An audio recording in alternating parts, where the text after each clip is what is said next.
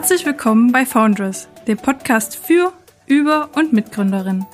Dieser Podcast begleitet Gründerinnen über ihre unternehmerische Entwicklung hinweg und gibt so einen Einblick in ihre Erfahrung auf dem Weg in die Selbstständigkeit.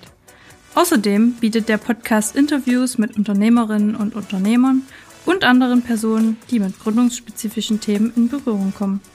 Mein Name ist Nancy Kolb. Ich bin Social Media Managerin bei Foundress und Studentin an der TU Bergakademie Freiberg. You gotta do it the right way, not the easy way. Das könnte das Motto von Asuka Stekovic sein. Sie ist Gründerin und CEO von Lanin Labs, einer Skincare-Beauty-Reihe für melaninreiche Haut. Ihr erstes Produkt, das Hyperpigmentation Serum, ist jetzt ganz frisch auf dem Markt. Auch im stationären Handel wird es nicht mehr sehr lange dauern, denn Lanin Labs hat das Listing bei der Douglas Startup Challenge 2022 gewonnen. Liebe Asuka, ich freue mich, dass wir heute über dich und deinen Weg in die Selbstständigkeit sprechen werden. Hallo liebe Nancy, vielen Dank für die Einladung. Ich freue mich sehr, hier zu sein.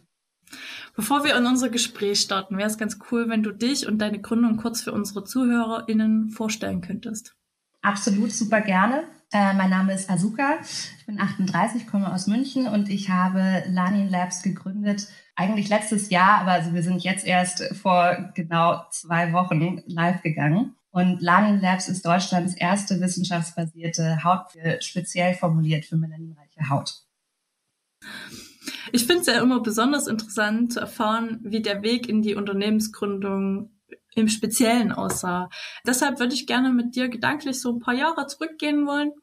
Wie bist du denn aufgewachsen und hättest du mal gedacht, dass du dich irgendwann einmal selbstständig machen würdest?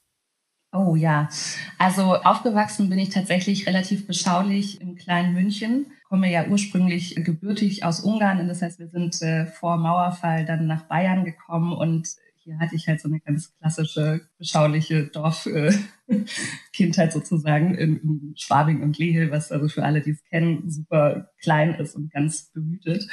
Und habe mir tatsächlich sehr lange eigentlich gar keine Gedanken darüber gemacht, weil dann so mein Weg mich nach der äh, Schule dann zur Ausbildung und dann im Studium auch ins Ausland geführt hat und nach Berlin geführt hat. Und dann habe ich da so meine meine Fühler in der weiten Welt ausgestreckt und mich da ausprobiert. Und da war es eigentlich immer so dieses in Unternehmen arbeiten und mit anderen Menschen zusammenarbeiten und also eher so die in Anführungszeichen der, wenn man so will, klassische Karriereweg, der einfach sehr corporate geprägt war. Ich habe mich dann erst in Anführungszeichen berufen gefühlt, äh, Unternehmerin zu werden, als, als die Pandemie beginnt. Und ich glaube, da ging es mir wie ganz vielen. Also es war Pandemie. Ich habe damals bei der Konstantin Film noch gearbeitet und wir waren alle in Kurzarbeit und ich saß zu Hause und hatte auf einmal nichts mehr zu tun. Und mein Körper hat irgendwie gedacht, es ist jetzt der Moment, um so ein, so ein Reboot hinzulegen und das ganze System einmal auf Vordermann zu bringen. Und das hat bei mir dazu geführt, dass ich auf einmal super schlechte Haut hatte. Und äh, nachdem die ganzen Tipps von meinen weißen Freundinnen nicht geholfen haben und ich auf einmal aber eben auch Zeit hatte, mich mal damit auseinanderzusetzen, habe ich da erst gelernt, dass dunkle Haut anders funktioniert als helle Haut. Das erste Learning war eigentlich Gefahr erkannt, Gefahr gebannt. Ich habe das Problem verstanden und habe mich auf die Suche gemacht nach Produkten dafür und habe festgestellt, es gibt gar nichts hier. Und dann war das so ein bisschen wie so eine, ja, ich will nicht sagen eine Eingebung, aber es war eben so ein, hey, Moment, wenn es das jetzt hier noch nicht gibt, was braucht denn dafür, um das selber zu machen? Und wenn man eben in so einem Corporate Hamsterrad so viele Jahre unterwegs ist, wo man eben auch gar nicht so links und rechts darüber nachdenken kann, so, wo will ich eigentlich hin mit meinem Leben oder will ich vielleicht noch was anderes machen, war das so für mich einfach der Zeitpunkt, wo ich mir dann mal so ganz tief im Spiegel in die Augen geguckt habe und mich gefragt habe, okay, war's das jetzt oder kommt da noch was? Und dann habe ich relativ spontan entschieden, da kommt noch was. Und ich mache das jetzt. Und so bin ich quasi auf die Idee gekommen, ich werde jetzt Gründerin und habe dann einfach angefangen. Und dann ist es passiert. Und wie? Also richtig cool, wie du das äh, bis hierhin erstmal geschafft hast. Aber schauen wir erstmal weiter. Ich habe gesehen, du hast 2012 ein Master in Media Law gemacht an der Universität Mainz.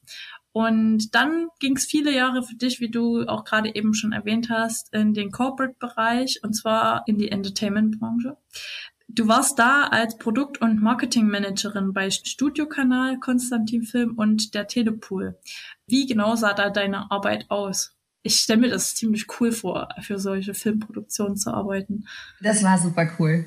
Das war tatsächlich enorm spannend, also vor allem bei, bei Studiokanal und auch bei der Telepool dann später, wo ich äh, Marketing und Presse international geleitet habe, war es also vor allem das Interessante, dieser internationale Aspekt dass wir also immer mit Produktionen aus der ganzen Welt sozusagen unterwegs waren. Und als Product Manager hat man das Glück, dass man eben super inhaltlich mit den Filmen oder Serien arbeiten kann, sich sozusagen die Marke zu dem Film oder der Serie dann ausdenken darf, in enger Zusammenarbeit mit den ProduzentInnen. Und das macht unglaublich viel Spaß. Also das ist so eine ganz erfüllende Arbeit weil man einfach viel mit Stoffen arbeitet und dann äh, sich überlegt, wie könnte jetzt ein Trailer am besten dafür aussehen, wie muss ein Plakat dafür aussehen, was ist die Zielgruppe, die wir ansprechen wollen und die Positionierung davon.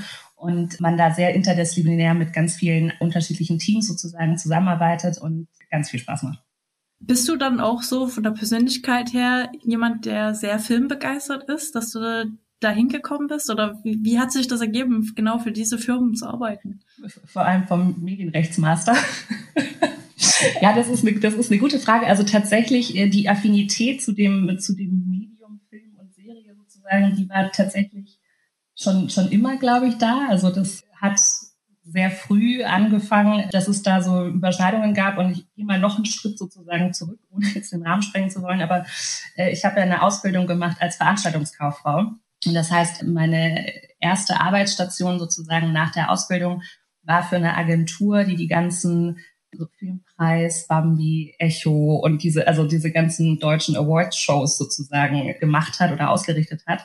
Und das heißt, ich hatte quasi auch berufsseitig einfach viel mit der Branche dann schon zu tun. Und dann habe ich eigentlich nach dem Master einfach nur die Seiten gewechselt und habe dann bei einer Produktionsfirma angefangen zu arbeiten und habe da eben so den ganzen Branded Content Bereich betreut, was super interessant war, weil wir eben auch ganz viele internationale Produktionen hatten.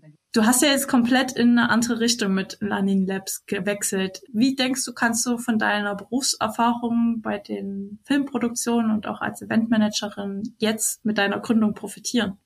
Das ist, das ist tatsächlich eine super Frage, weil ich mich natürlich ganz oft jetzt auch so gefragt habe, weil in meinem Umfeld die ganzen Gründerinnen sind natürlich gefühlt alle irgendwie viel, viel jünger als ich. Und man dann immer denkt, ah, wäre das sozusagen, ist man eigentlich zu alt oder wäre das vielleicht früher einfacher gewesen, das zu machen? Und das Tolle ist aber wirklich, dass diese ganzen Jahre Berufserfahrung, die ich jetzt eben habe, mich an vielen Stellen natürlich auch bestärken, jetzt sozusagen auch in, in neue Gewässer einzutauchen und auch was zu machen, was ich vorher noch nicht gemacht habe weil im Endeffekt das Neue oder das Neuland für mich war die Produktentwicklung. Da ich aber ja genau wusste, was ich brauche und wo ich hin möchte, irgendwie hat sich das ganz authentisch zueinander gefunden und deswegen hat das sich nie komisch angefühlt. Und wenn es jetzt darum geht, das Ganze in die Vermarktung zu bringen, das ist ja das, was ich immer schon gemacht habe. Und ob ich jetzt eine Marke entwickle um Film herum oder eben um Produkt herum, die grundsätzlichen Fragen dahinter bleiben die gleichen. Und deswegen fühlt sich das ganz organisch an und macht genauso viel Spaß, wenn nicht ein bisschen mehr, weil es jetzt mein eigenes ist. ja, das kann ich mir gut vorstellen. Da ist man dann nochmal mit mehr, mit mehr Liebe und mehr, mehr Leidenschaft dahinter, wenn es dann für das eigene Produkt ist. Ach, ich, ich würde behaupten, ich war immer wahnsinnig investiert in die Sachen, die ich gemacht habe. Aber jetzt ist es eher, dass ich mich manchmal ein bisschen zurückhalten muss, nicht in Schönheit zu sterben vor lauter, es ist mein eigenes Baby.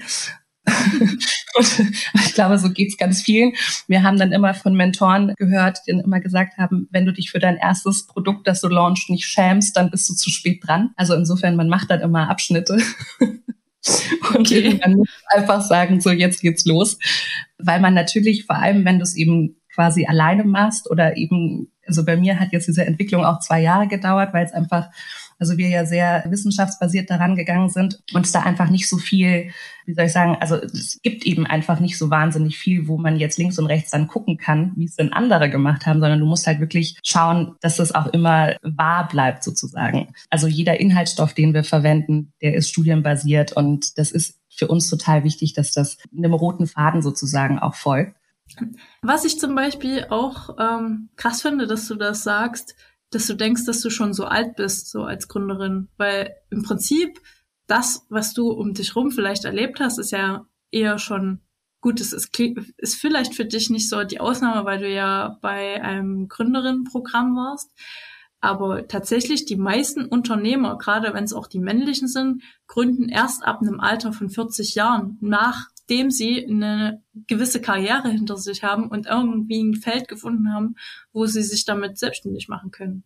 Oder irgendwo an der Grenze gekommen sind und im Unternehmen nicht mehr weiterkommen und dann gründen sie selber. Ja, ja.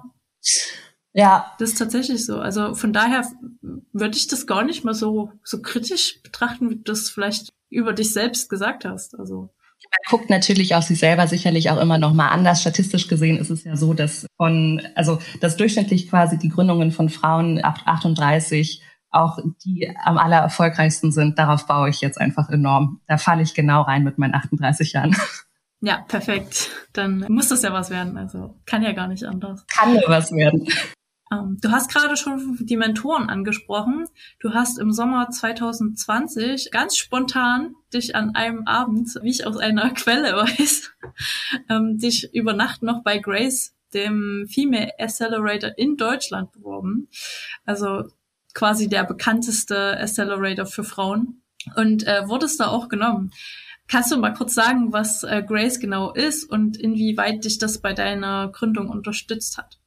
Das ist tatsächlich, ja, ist eigentlich eine super Geschichte, weil ich über eine Freundin, die zwei Jahre vorher bei Grace war, äh, über Instagram äh, dann entdeckt hatte, dass das gerade stattfindet und äh, jetzt Bewerbungsschluss und heute noch. Und dann war ich neugierig, weil das quasi, das war glaube ich im April oder so und im Februar, Anfang März hatte ich jetzt mich ernsthaft mit der Idee auseinandergesetzt, jetzt gründen zu wollen und das machen zu wollen. Und dann dachte ich, das sieht ja spannend aus, muss ich mir jetzt mal angucken. Und dann war das wirklich abends, ich guckte auf die Seite und dachte, oh wow, das ist wirklich spannend. Ein quasi Gründungs-Accelerator-Programm für Frauen, wo 20 Frauen für zweieinhalb bis fast drei Wochen nach Berlin eingeladen werden, um an ihre Gründungsideen zu arbeiten und die marktreif, sage ich jetzt mal, zu machen. Und dann habe ich mich da wirklich relativ auf blöd beworben. Mit, also man dann so ein, so ein Fragebogenfeld äh, im Online ausfüllen. Und man musste aber auch immer so die Seiten, also sich so durchklicken. Das heißt, man wusste immer nicht, was kommt, was wollen die auf der nächsten Seite noch alles von dir wissen. Und ich immer fröhlich diese Eingaben gemacht und weitergeklickt und weitergeklickt. Und irgendwann stand dann da, so und jetzt hier Video hochladen. Und das war 23 Uhr, weiß nicht was. Und dann dachte ich so, ja super, ich habe kein Video. PowerPoint wollen sie auch, Pitch Deck. Mhm. Ja, ich habe da schon mal was gebastelt, also was so ein bisschen ein Konzept einfach war für das, was ich vorhabe, auch um die eigenen Gedanken zu sortieren. Das hänge ich da jetzt einfach mal an. Und dann habe ich es ehrlicherweise abgeschickt, weil ich nur dachte, Hauptsache noch innerhalb des, des Zeitrahmens sozusagen abzuschicken. Und dann war ich tatsächlich auch in der nächsten Runde und dann gab es eben so Telefoninterviews und dann wurde geguckt, eben auch passt. Und dann bin ich da tatsächlich auch genommen worden. Und ich hatte meinen Call mit Leonie, die das Programm leitet. Und das war schon so ein Wahnsinnsgespräch. Also das gibt es ja manchmal, dass du einfach quasi auf Menschen triffst, wo du dann so das Gefühl hast, verrückt, also irgendwie, das, das passt alles und das, die Chemie stimmt und irgendwie, das fühlt sich alles gleich so, so warm und geborgen und so, nach Mehrwert an und man lernt ganz viel alleine in einem Gespräch. Und als dann die Zusage kam für das, für das Summercamp, das war natürlich dann so das Tüpfelchen auf dem i. Und Leonie war auch dann später eben im Summercamp ganz entscheidend sozusagen, also schon von Anfang an eigentlich wie, wie eine Mentorin, die dann immer so nochmal die fehlenden fünf Cent irgendwie mitgegeben hat auf dem Weg oder dann auf einmal alleine aus einem Gespräch heraus sich einfach so neue Lösungsansätze gebildet haben.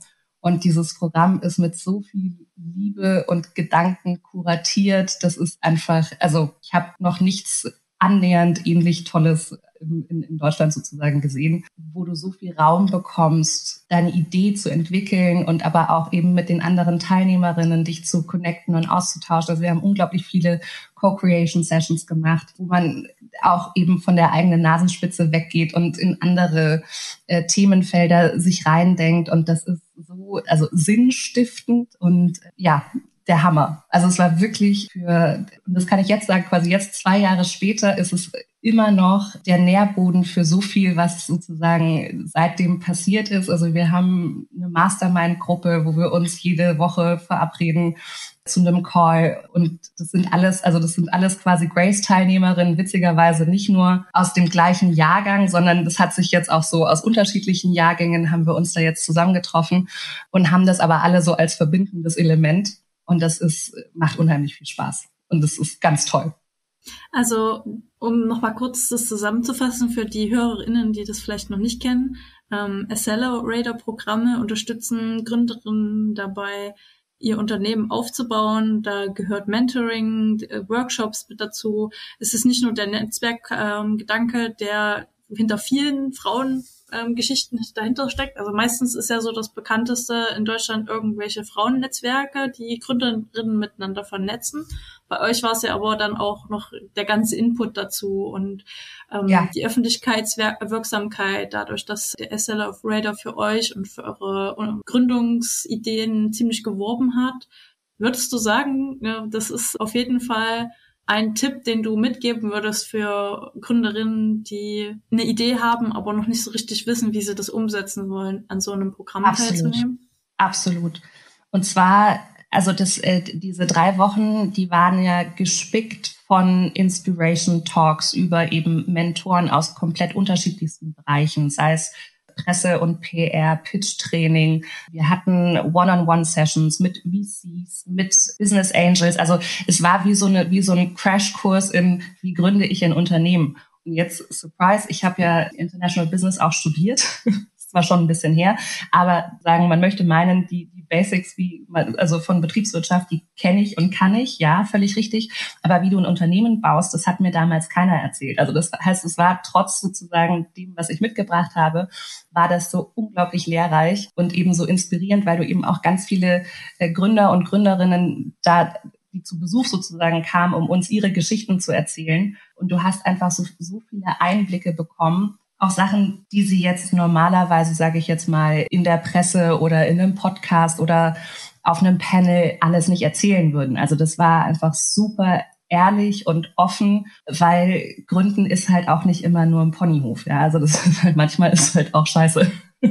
und ähm, und wenn man das also auch sozusagen nicht nur die die die glossy Erfolgsgeschichten hört, sondern eben auch die Leute dich mitnehmen in Momente, auch bei ihnen schwierig waren oder wo eben nicht nur alles voll mit Lametta war, dann macht das natürlich auch Mut und, und hilft dir eben auch zu wissen, okay, du musst einfach dranbleiben und so, also quasi frei macht nach dem Motto, the only way out is through, ja, also dranbleiben, mhm. Fokus finden wenn du nicht weiter weißt oder wenn du gerade an einer, an einer kniffligen Stelle bist, dann, dann frag links und rechts. Also das ist, glaube ich, auch so das, was man am allermeisten da mitbekommen hat, ist eben also nicht nur das Netzwerk von den drei Wochen, wir sitzen da und wir durften die alle kennenlernen, sondern die sind ja alle geblieben. Also wenn ich eine Frage habe heute, kann ich jeden von diesen Menschen anrufen oder denen eine Nachricht schreiben und die wissen jeder noch, wer ich bin und die wissen alle noch, was ich mache. Also weil das einfach auch von den Leuten, die sich da sozusagen mit ihrer Expertise investieren, das ist für alle so, so eine Herzensangelegenheit, weil wir halt auch alle sozusagen, also von der Gründerinnenseite, aber auch von der Mentorenseite eben dieses gemeinsam sind wir mehr und gemeinsam, also kannst du einfach viele Sachen wuppen, die dir alleine halt vielleicht auch manchmal ein bisschen unmöglich vorkommen du bist ja auch selber eine Persönlichkeit, die sich nicht so leicht unterkriegen lässt. Also soweit ich weiß, hattest du auch nicht so einen ganz leichten Weg von Grace bis jetzt hin zu deiner Gründung. Du hast ja dich jetzt zwei Jahre lang mit dem Aufbau deiner Marke Learning Labs beschäftigt und hattest in der Zeit auch Kontakt mit ähm, einem Company Builder gehabt. Mhm die wollten dir das Produkt ja so schnell und so toll wie möglich marktfähig machen und du hast dich aber am Ende auch dagegen entschieden. Magst du kurz die Story dahinter erzählen? Ja, tatsächlich. Also ich hatte das Glück, eigentlich ist es ja ein Glück, ja. Also äh, ich habe eben bei Grace teilgenommen und hatte während des Programms schon eine Gründerin, die auch im Hauptpflegebereich unterwegs war und die diese Idee super fand und die also auch den Need im Markt absolut dafür gesehen hat und wo wir eben auch kurz überlegt haben, ob das Sinn macht, das gemeinsam zu gestalten und zu machen. Das hat dann aus unterschiedlichen Gründen, also hat es einfach nicht gepasst, aber wir waren da beide sehr passioniert sozusagen von, von der Idee erst mal überzeugt. Und dann wurde ja am Ende unseres Accelerator-Programms stand ja der große Pitch-Tag an, also der Demo-Day. Der dann auch, weil das war ja noch mitten in der Pandemie, also das wurde dann per Livestream übertragen und da haben 500 Leute zugeguckt, was wir zum Glück alle nicht wussten, sonst wären wir da wahrscheinlich von der Bühne gefallen. Und unter anderem hat da eben auch ein, ein Company Builder zugeschaut und hatte mich dann kontaktiert. Und das sind ja erstmal wunderbare Schritte oder Ereignisse, die da sozusagen passiert sind, weil natürlich ich bisher immer nur auf Menschen getroffen habe, die von der Idee überzeugt sind und die, die, die, die Need im Markt sehen. Und das ist ja, also, das ist ja das sozusagen, warum ich morgens aufstehe und warum wir alle sozusagen gründen, weil wir natürlich Leute brauchen, die auch daran glauben. Und wir sind dann in Gespräche gegangen und also dann gab es natürlich die verschiedensten Varianten, wie man das jetzt hätte aufbauen können und aufsetzen können.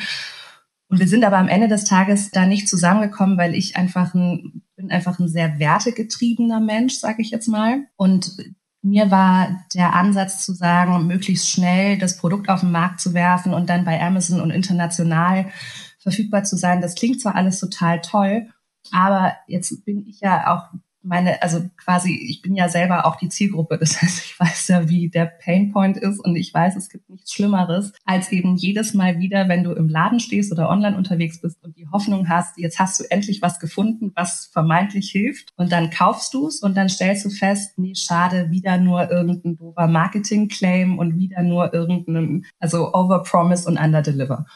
Die Samples kamen alles super schnell aber es waren halt auch immer wieder Inhaltsstoffe drin, wo ich gesagt habe, nee, das will ich nicht. Also Hydroquinon steht im Verdacht, krebserregend zu sein. Sowas will ich nicht in meinem Produkt drin haben, weil einfach äh, gerade bei Produkten, die für schwarze und braune Frauen vermarktet werden, zu 70 Prozent toxische Inhaltsstoffe drin sind.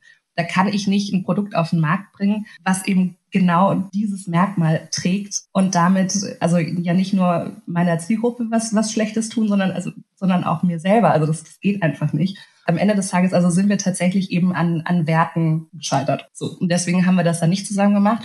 Und deswegen hat es aber eben auch jetzt diese zwei Jahre gedauert, weil ich erstmal einen Partner finden musste, der mit mir das aufbaut oder also zumindest die Produktion und Entwicklung sicherstellt, der den gleichen Ansatz fährt wie ich und der die gleichen gleichen Werte vertritt wie ich. Und da bin ich jetzt super froh, dass ich äh, da einen, einen Partner habe, ähm, hier, also regional, auch hier in der Nähe von München. Das ist ein Naturkosmetikunternehmen, was es seit 60 Jahren gibt. Also das heißt, wir kommen sozusagen von, von den Inhaltsstoffen von der gleichen Idee.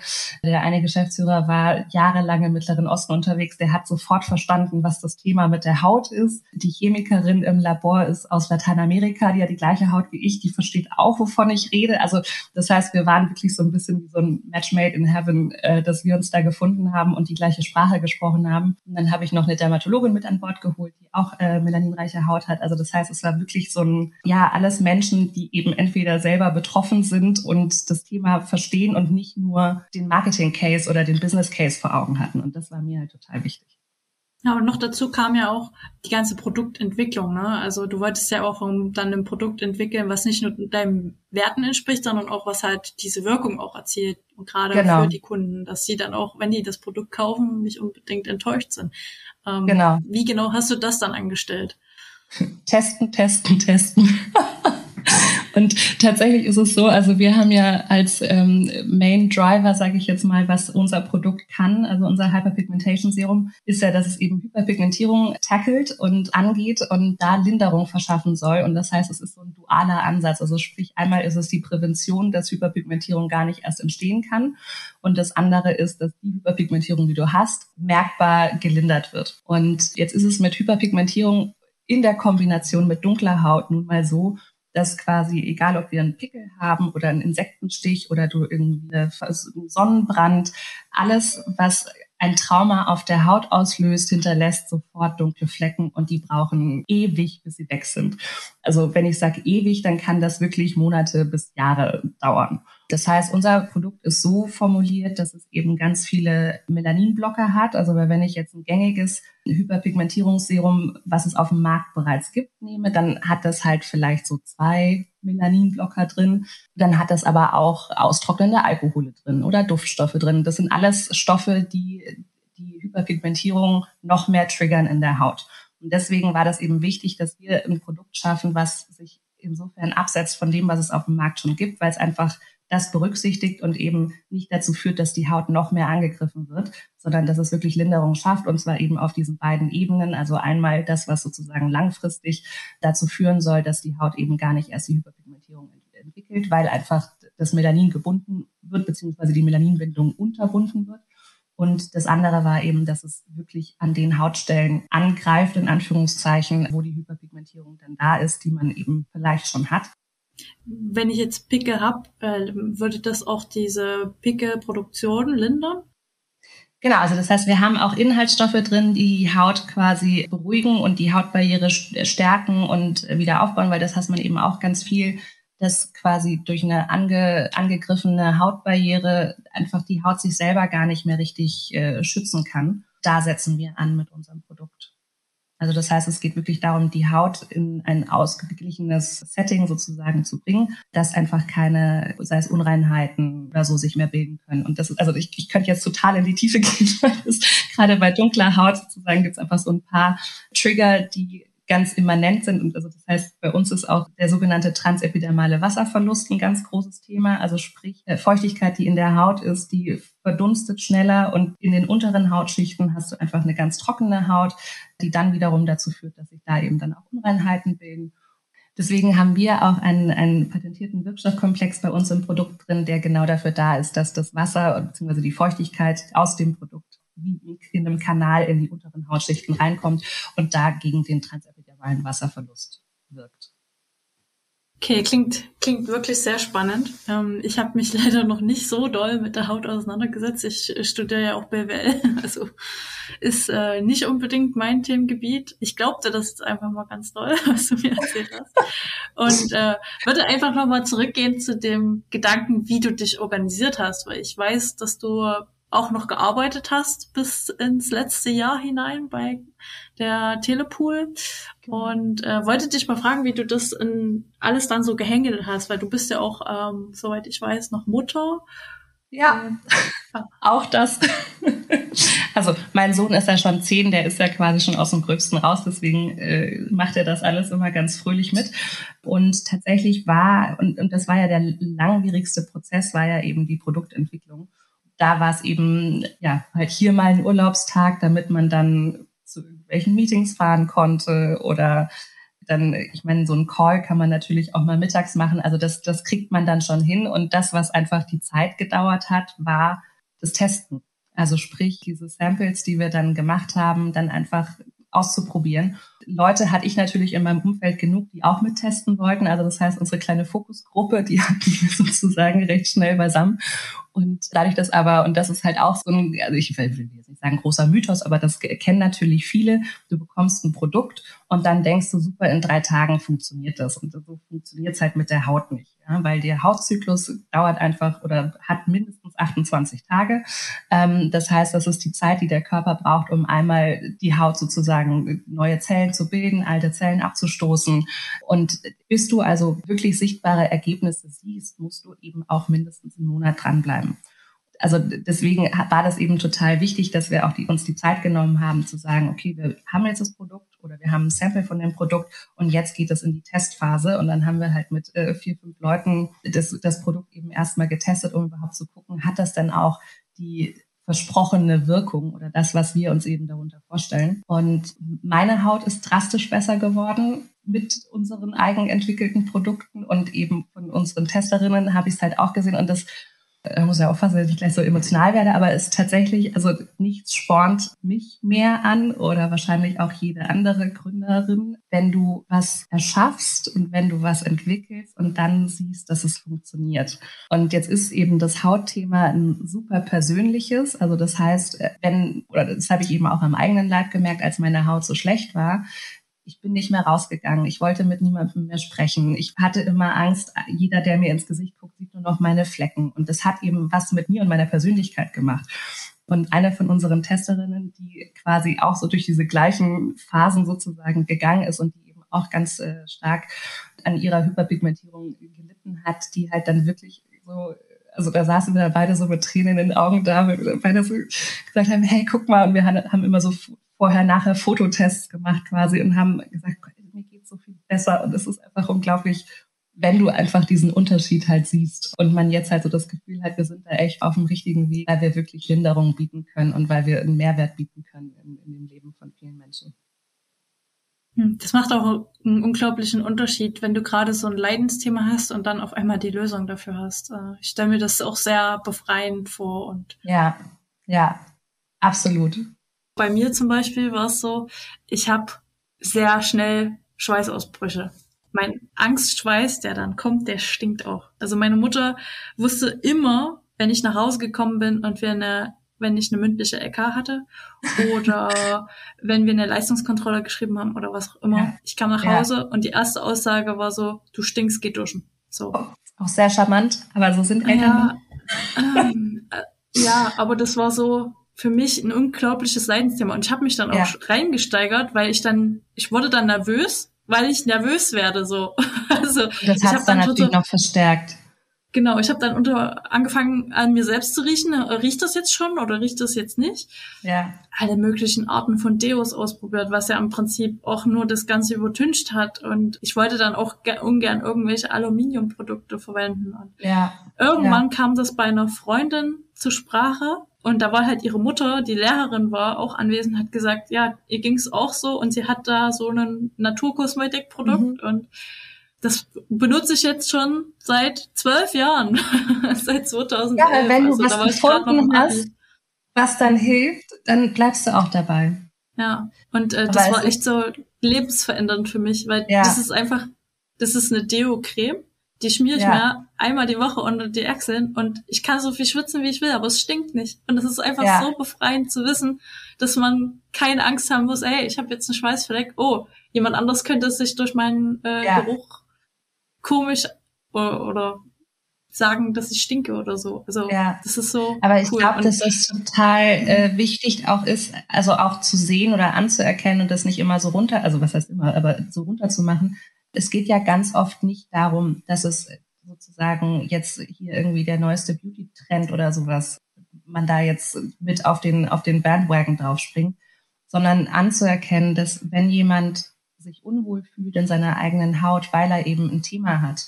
Sei es eben mit Schweiß oder sei es jetzt die Haut. Die Haut ist nun mal unser größtes Organ. Also das heißt, und dass da so wenig eigentlich noch bisher erforscht ist, beziehungsweise es immer noch so viele Themen gibt, wo man, wo man dann immer so ratlos selber davor steht und nicht weiß, was da eigentlich gerade passiert.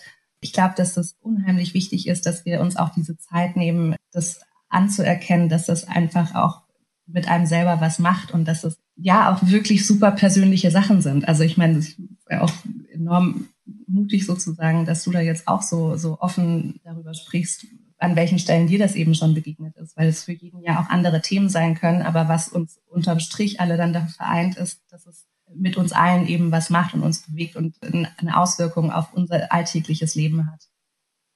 Ja, es gibt einem ja dann auch unglaublich viel Selbstbewusstsein, einfach dann zu wissen, hey, ja. es funktioniert jetzt so, ich habe gefunden, wofür ich jetzt so lange gelten habe. So.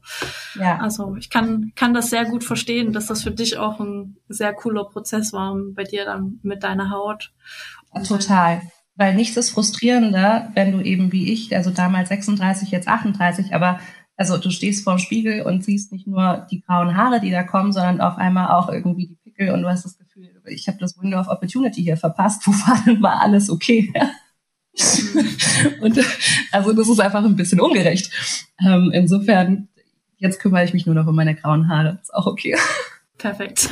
Ein Problem weniger, ja. Ja, jetzt haben wir ja ganz viel darüber gesprochen, was du zuletzt alles noch erledigt hast mit Produktentwicklung.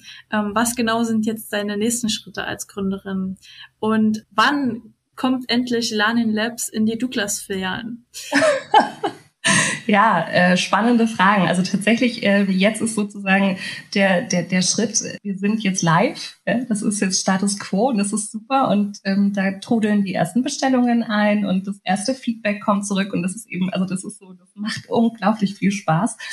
Und jetzt ist tatsächlich der nächste Schritt, dass wir weiterhin sozusagen die Werbetrommel da ein bisschen für rühren müssen, ähm, dass man, dass man uns dann auch kennt und dass man von uns weiß und also was wirklich unglaublich, also nicht nur ein super Gefühl ist, aber auch wirklich super hilfreich ist, ist, dass Douglas und auch Niche Beauty da einfach Mega-Partner sind, die daran glauben und wir jetzt gerade dabei sind, das alles in die Wiege zu leiten und aufzusetzen, dass es uns dann eben auch in den beiden Kanälen gibt. Und wann genau, das kann ich jetzt gerade noch nicht sagen. Da müsste, hätte ich wahrscheinlich mal nachfragen müssen. Dass es kommt, ist kein Geheimnis. Aber wann, da sage ich dann nochmal Bescheid. Okay. Also für diejenigen, die es äh, besonders interessiert, dein Produkt auch zu testen, wir verlinken äh, deinen Online-Shop ähm, mit in den Show Notes von dieser Podcast-Episode und dann könnt ihr euch einfach mal anschauen, wie das Unbedingt. Funktioniert. Genau, was, was hast du dir jetzt für die nächsten Jahre dann noch vorgenommen? Was würdest du gerne erreichen? Tatsächlich organisch wachsen und natürlich ganz viele Produkte noch zu entwickeln. Das ist logisch. Ja, stimmt. Deine Beauty-Reihe ist ja noch nicht beendet. Da kommen nee, ja also entwickelt, weitere Produkte dazu. Absolut. Entwickelt ist natürlich ehrlicherweise schon die, die erste Serie und äh, auf dem Markt ist aber jetzt erstmal das, das Serum und der Rest folgt dann bald. Und dann gibt's natürlich aber auch noch ein Riesenthema, da könnten wir noch mal eine eigene Podcast-Folge zu machen, das Thema Sonnenschutz und dunkle Haut. Jeder, der den weißen Film schon mal gesehen hat, der klassische Sonnenschutz hinterlässt, der yep. weiß, wovon ich rede. Also insofern stay tuned, da kommt dann was. Okay, klingt sehr vielversprechend. Ähm, dann wären wir jetzt auch bei der letzten Frage angekommen. Welchen Tipp würdest du unseren HörerInnen, die sich gerne selbstständig machen wollen, mit auf den Weg geben? Durchhalten, dranbleiben und um Hilfe bitten um Hilfe fragen, um Rat bitten, wenn ihr wo nicht weiterkommt oder wenn ihr, sei es Zuspruch oder wirklich auch Input braucht. Also dieses alleine im stillen Kämmerlein vor sich hinarbeiten und bloß niemandem was sagen, weil man Angst hat, einem könnte die Idee geklaut werden, ist, glaube ich, der falsche Weg. Also traut euch, traut euch rauszugehen, traut euch darüber zu sprechen, weil nichts ist sinnstiftender und, und Mehrwert bietender, als im Austausch mit anderen Menschen das Feedback sozusagen gleich zu bekommen und damit weiterzugehen. Das wird dich weiterbringen, als wenn du dich stundenlang alleine um eine Frage kreist und auf einen Himmelswink wartest. Hm. Manchmal kriegt man die Antworten dann äh, durch andere Personen, ja, statt Absolut. einfach nur selber Absolut. zu recherchieren. Ja, dann. Ja, ja, vielen, ja vielen Moment. Moment. Okay. Das, was ihr googeln könnt, googelt es. das müsst ihr niemanden fragen. Aber da, wo es sozusagen darum geht, dass du nicht weißt, wie, was ist für dich der nächste Schritt oder wa was macht jetzt am meisten Sinn. Sprecht mit Freunden darüber, sprecht mit der Familie darüber, äh, tummelt euch auf LinkedIn, da gibt's wirklich viele Menschen, die nicht nur sich als Experten positionieren zu einem speziellen Thema, sondern die auch wirklich Ahnung haben und die man, die, die man auch alle anschreiben kann. Also es gibt heutzutage, das ist das Tolle, ähm, im digitalen Raum ja wirklich nicht mehr das Thema, dass man an die Leute, an die, an die entsprechenden Leute nicht rankommt, sondern traut euch und einfach hinschreiben, anfragen.